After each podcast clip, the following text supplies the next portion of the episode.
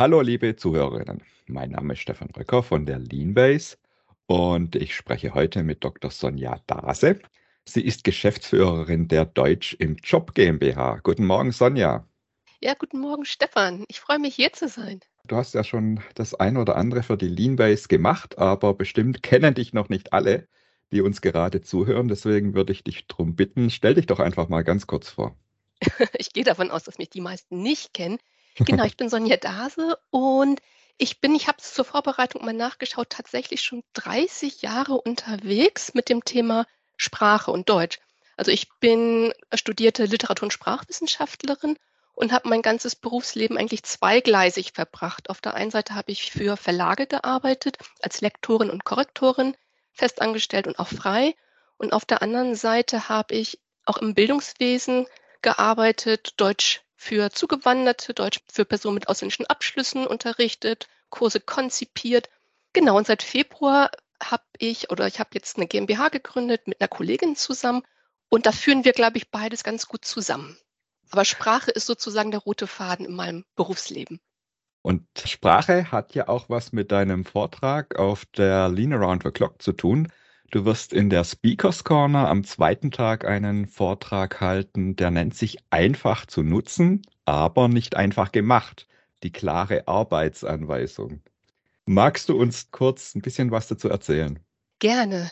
Ich verrate natürlich nicht zu viel, damit auch viele kommen.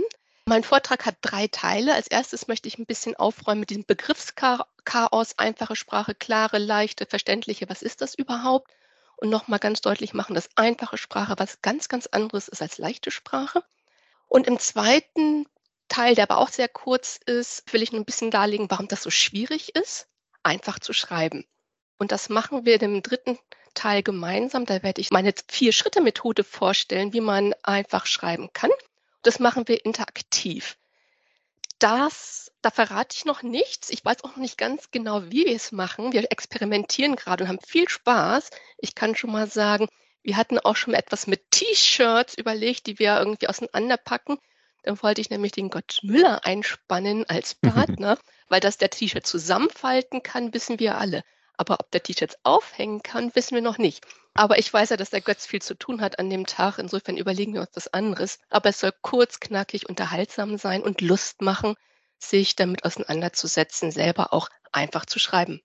Ihr redet ja drüber, dass es auch oft darum geht, dass Personen am Arbeitsplatz nur begrenzte Deutschkenntnisse haben. Aber selbst als Muttersprachler ist es ja oft schwierig. Oft redet man über dasselbe, aber nicht das Gleiche. Also mein Lieblingsbeispiel, man kann ja ein Hindernis umfahren oder man kann es umfahren. Das heißt, da geht es ja bestimmt auch viel darum, Begriffe zu definieren, oder? Ja, beziehungsweise immer zu wissen, für wen schreibe ich eigentlich. Ich glaube, es ist ganz wichtig, dass man äh, die Menschen kennt, die einen Text oder eine Arbeitsanweisung lesen. Und das eine ist eben, was haben die für ein Kontextwissen, für eine Allgemeinbildung? Und das andere ist, genau, wie gut können sie überhaupt lesen und schreiben? Und in der Tat ist das auch für Muttersprachler oft eine Herausforderung. Und das ist heute auch schwieriger als früher, weil natürlich unsere Gesellschaft immer diverser ist. Und wenn wir schreiben, beziehen wir uns ja auch auf gemeinsames Wissen. Und dann fällt nämlich immer das Problem an, dass wir uns da sehr unterschiedliche Sachen vorstellen. Und das ist, glaube ich, auch nochmal ein wichtiger Punkt, den wir rausarbeiten gemeinsam, wenn wir dann auf der Lean Base sind, um einfach auch zu schauen, was von dem, was ich als Grundlage habe, muss ich im Vorfeld, wenn ich jemanden einstelle, was muss mündlich vermittelt werden, muss, muss da sein, weil die Arbeitsanweisung entlastet einen nicht von der guten Einarbeitung. In der Vorstellung deines Vortrags schreibst du auch, dass ihr nicht nur über Texte kommuniziert, sondern eben auch andere Medien nutzt. Was könnten das zum Beispiel sein? Genau, also unsere Firma ist ja tatsächlich total durcheinander geraten. Als wir angefangen sind, ist ähm, ChatGPT veröffentlicht worden. Und für die Spracharbeit ist, ist zum Beispiel KI eine Riesenchance, weil wir heute mit relativ wenig Geld hochwertig Texte übertragen können in andere Sprachen. Wir können das, was wir machen wollen, auch, wir können kleine Videos, Tutorials aufnehmen und die auch in eine andere Sprache bringen. Das kann sehr gut eben genau diese Hürde überwinden, wenn es um Kontextwissen geht und Weltwissen. Aber es geht ja auch darum, Menschen, die eben noch nicht so gut Deutsch können, dann auch in, in der, die Sprache sozusagen beizubringen. Ich sage jetzt mal, uh, Learning by Doing, ist das richtig? Ja, aber da gehört immer ein Dreieck zu. Das können mhm. die Lernenden nicht ohne ihre Kollegen oder ihren Vorgesetzten. Also das ist das, was wir als äh, Deutsch im Job auch gerne und viel machen, dass wir eben auch Führungskräfte, Anleiter schulen, sagen, wie können sie sich am Arbeitsplatz eigentlich in Anführungsstrichen lernförderlich oder sprachlernförderlich agieren. Weil also, über das, was da ist im Raum, kann man gut Deutsch lernen, aber das äh, Kontextwissen, das ist natürlich schwer, weil das abstrakt ist und da mhm. haben wir oft keine Zeit zu.